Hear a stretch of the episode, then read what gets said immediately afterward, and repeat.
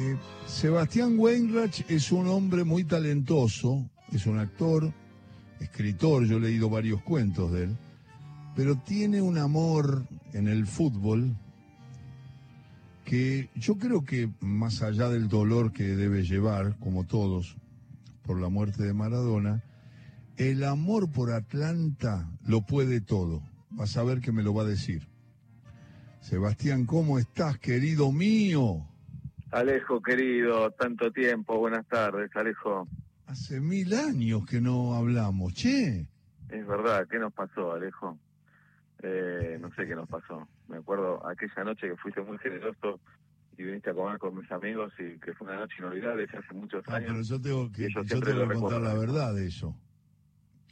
Yo, Claro, eh, eh, quieras. Sebastián, mi hijo Juan Pablo, cuando se casa, me dice, papi, si querés un regalo, que venga Sebastián a hablar con la gente, a contar una historia, a hacer un stand-up. Y le digo, voy a hablar con él. Hablo con él, le digo todo, decime cuánto, nada, no, lo hago con mucho placer. Salía de la plaza, yo le mandaba un taxi, él venía para el salón donde estaban Juan Pablo y Daniela casándose. Le digo, no, no puede ser, no puede ser, no puede ser, no puede ser.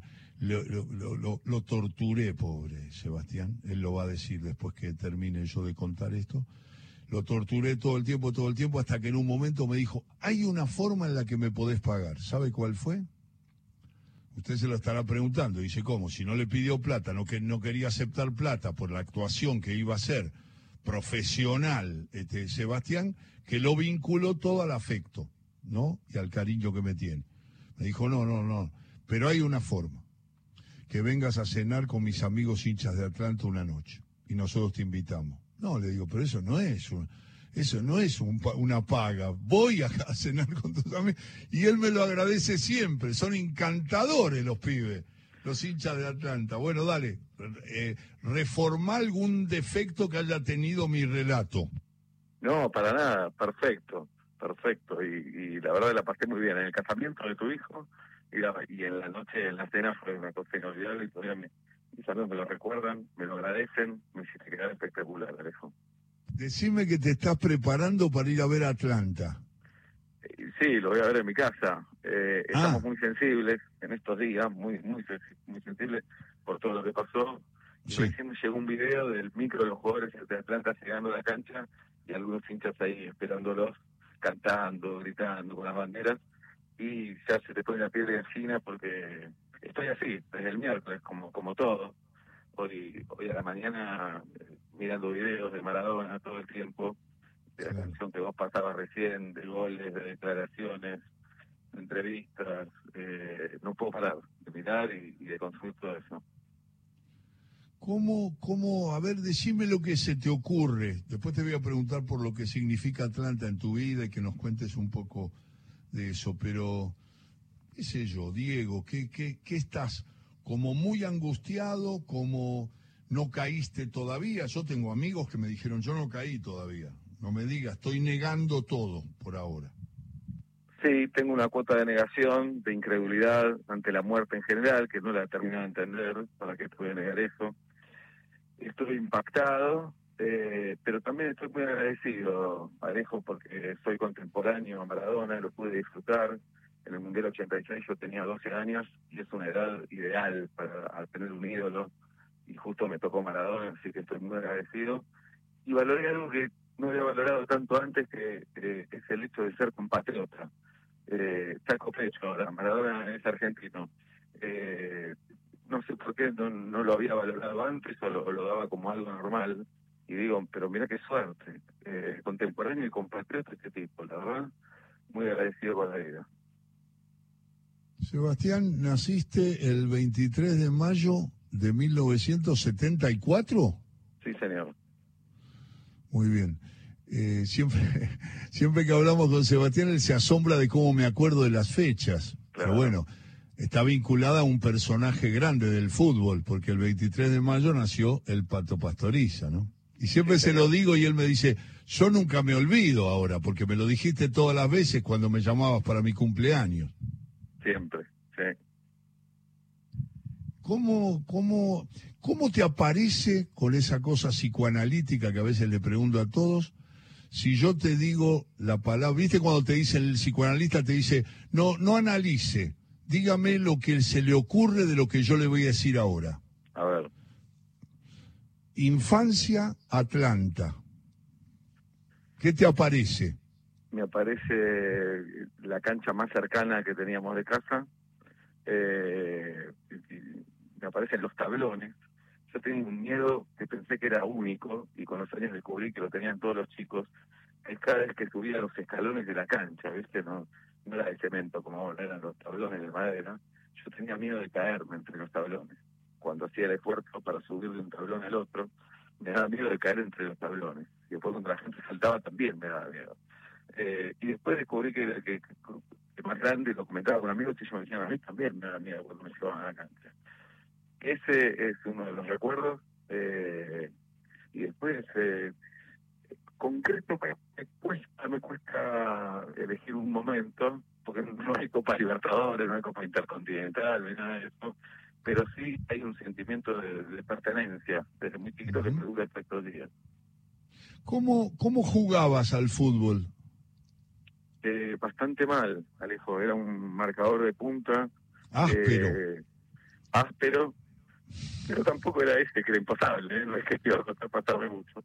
Yo creo que me costaba mucho el contexto partido, el contexto partido eh, psicológicamente no podía, digamos, íbamos a jugar un picadito normal del parque, no andaba tan mal, pero en una cancha de fútbol 11 ahí me costaba un poco más, le tenía demasiado respeto a todo eso. Estoy hablando con Sebastián Weinrach, que va a ver Atlanta, que empieza en un rato, y es fanático de Atlanta. Eh, otra cosa, un jugador, una cara. ¿Quién te aparece primero si yo te digo Atlanta Recuerdos? ¿Quién te aparece un jugador? Fabián Castro. Eh, ah, es el primero, nuestro querido Pepe Castro, Fabián, que nos dio dos ascensos, eh, que en su modo de vida es, es bohemio, es bastante bohemio parecido al, al apodo que tenemos los hinchas de Atlanta y después por otros más, está Alfredo Torres en Narigón, que compartió el plantel de Maradona en Japón en el 79, eh, pero eh, más con mi adolescencia lo, lo tengo el Pepe. Claro, el Pepe Castro, para muchos hinchas de Atlanta. Sí. Del pasado, ¿quién, ¿de qué te hablaban? ¿A quién, ¿A quién tenés como un tipo que vos decís, no lo vi o lo vi ya en el final, pero, pero eran próceres de Atlanta? Hablan de Gómez Boglino, de Palito Candó, eh, obviamente de Artime, eh, Gatti, porque hay grandes jugadores en la historia del fútbol argentino que salieron de Atlanta también. Eh, a Rivolsi, yo era muy chiquito, pero me hablan de, de, Rivolsi también. eh, a Tondo, eh, me nombran, sí, muchos jugadores de Atlanta que pasaron después por Madurga, que pasaron por Boca, por River, eh, como que Atlanta era una cantera en ese momento. Así es. Sebastián, ¿cómo va la actuación? Contá. Bueno, eh, este año muy particular, yo iba a hacer una gira nacional, obviamente se suspendió. Como contracara eso, pudimos estrenar una serie en Netflix este año que se llama Casi Feliz, donde Atlanta tiene su participación también en un capítulo.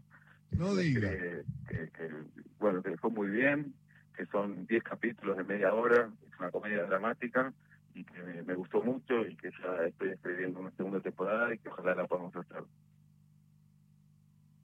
Y la perspectiva, el recién hablaba con Iván Noble, el año, decime algo, Sebastián, quiero que termine, yo voy a cumplir años antes de que termine, voy a mm. cumplir 66, pero digo, este 2020 no podrá terminar antes.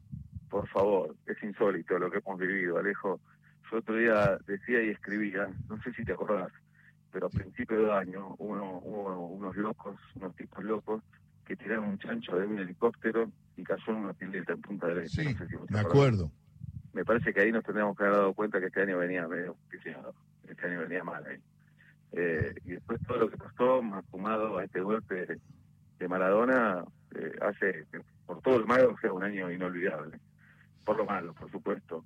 eh, la historia, y, porque después hay algo psicológico, pensando que terminando el año va a venir algo bueno. eh, viste que la cabeza nos hace pensar eso. Yo tengo ese deseo. Eh, por favor, que, termine pronto todo esto. Qué barbaridad. Sebastián Wenrer. Sebastián, ¿estás escribiendo cuentos? No, estoy más con los guiones ahora, con los guiones de la serie, pero volveremos a los cuentos. Dale, dale, porque nosotros hemos leído algunos que son, los repetimos muchas veces tuyos, El fantasma en el baño es un cuento que se valora mucho y tenés unos cuantos buenos de fútbol y no de fútbol. Sí. No, no, cuando vos leíste un cuento mío, Alejo, fue debutar en la selección, más o menos. También fue una sensación en la familia con mis amigos, eso. un saludo a tu gente grande y muchas gracias, Sebastián, por compartir este ratito de la tarde y vamos a ver cómo le va Atlanta en, este, en esta definición de la Primera B Nacional. Vamos todavía. Abrazo grande, Alejo. Ojalá nos veamos pronto. Chao, lindo. Nos vemos. Luego. Sebastián Weinreich, charlando con nosotros